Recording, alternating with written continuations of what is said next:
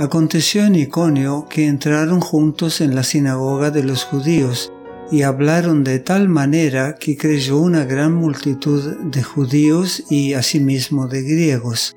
Mas los judíos que no creían excitaron y corrompieron los ánimos de los gentiles contra los hermanos. Por tanto, se detuvieron allí mucho tiempo, hablando con denuedo, confiados en el Señor el cual daba testimonio a la palabra de su gracia, concediendo que se hiciesen por las manos de ellos señales y prodigios. Y la gente de la ciudad estaba dividida, unos estaban con los judíos y otros con los apóstoles. Pero cuando los judíos y los gentiles, juntamente con sus gobernantes, se lanzaron a afrentarlos y apedrearlos, habiéndolo sabido, huyeron a Listra y Derbe, ciudades de Licaonia y a toda la región circunvecina, y allí predicaban el Evangelio. Hechos capítulo 14 versículos 1 al 7.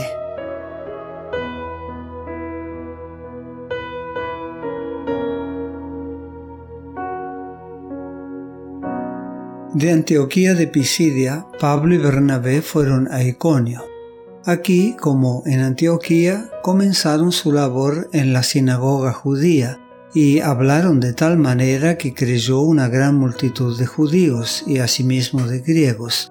Sin embargo, en Iconio, como en otros lugares donde los apóstoles habían trabajado, los judíos incrédulos iniciaron una oposición irrazonable contra los que aceptaban el Evangelio y excitaron y corrompieron los ánimos de los gentiles contra los hermanos.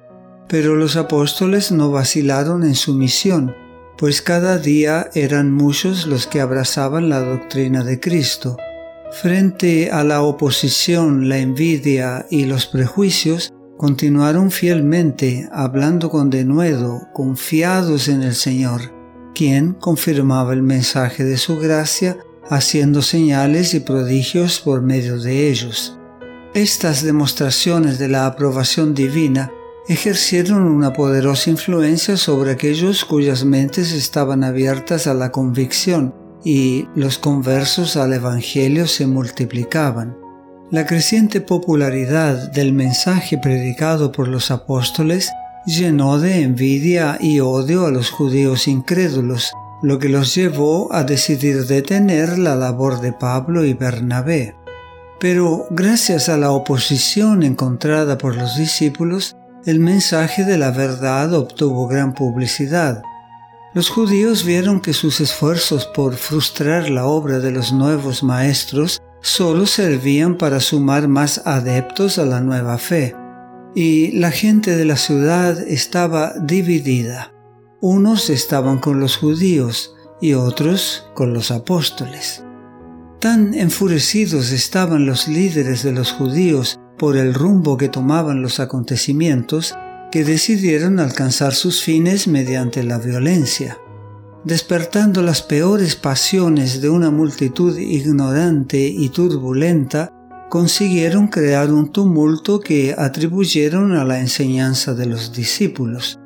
Con esta falsa acusación esperaban llevar a cabo su propósito. Decidieron que los apóstoles no tuvieran oportunidad de defenderse y que la turba interviniera apedreando a Pablo y Bernabé, poniendo así fin a su labor. Cuando los apóstoles se enteraron, huyeron a Listra y Derbe, ciudades de Licaonia, y a toda la región circunvecina, y allí predicaban el Evangelio. Pablo y Bernabé partieron en secreto de Iconio, dejando a los creyentes realizar solos la obra por un tiempo, pero su despedida no era definitiva. Se propusieron regresar cuando se calmara el alboroto para completar la obra iniciada. A lo largo de todas las épocas y en todas las tierras, los mensajeros de Dios han tenido que enfrentarse a una severa oposición por parte de aquellos que deliberadamente eligen rechazar la luz del cielo.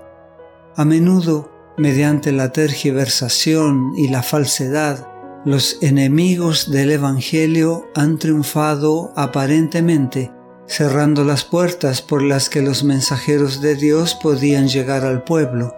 Pero esas puertas no pueden permanecer cerradas para siempre y a menudo cuando los siervos de Dios han regresado después de un tiempo para reanudar su obra, el Señor ha obrado poderosamente a su favor, permitiéndoles establecer monumentos conmemorativos para la gloria de su nombre.